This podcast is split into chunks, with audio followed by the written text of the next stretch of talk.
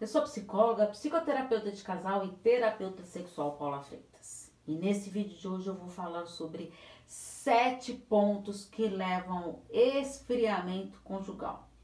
Isso mesmo. Está passando por isso? Percebe essa situação no seu relacionamento? Em primeiro lugar, é, é fundamental identificar, né? E investir muito para você melhorar cada vez mais a sua relação, para não chegar nesse esfriamento conjugal. Então, fique atento nesses sete pontos. Temos que tomar muito cuidado pra, é, por acreditar que toda relação esfria com o tempo. Se isso aconteceu, é porque não teve o investimento necessário, a dedicação para essa relação, tá? O relacionamento ele passa por altos e baixos, mas esse esfriamento conjugal ele tem que ser investigado.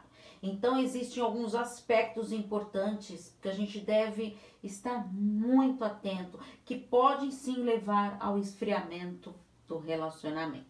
Então, para tudo que você está fazendo agora e fique atento nesses pontos. Primeiro deles, falta de dedicação e atenção para o parceiro. Você está se dedicando? Dando atenção ali para o que seu parceiro está ali ao seu lado falando? Segundo, parar de admirar o parceiro. Às vezes, a gente até admira, mas deixa de falar. Terceiro, deixar a rotina, que é inevitável, tomar conta de tudo. Quatro, investir mais nas amizades, deixando o parceiro de lado. Então você começa a ter muitos momentos individuais, mas esquece dos momentos do casal.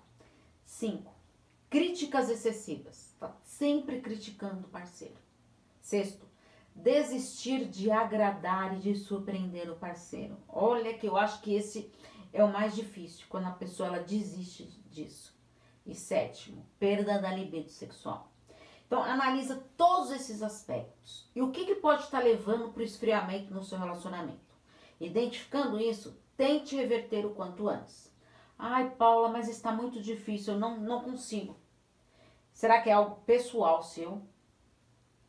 Como você está com você mesmo? Ou é algo do relacionamento que precisa ser trabalhado em conjunto? Estou à disposição, tanto para os atendimentos individuais, quanto também para terapia de casal. Combinado?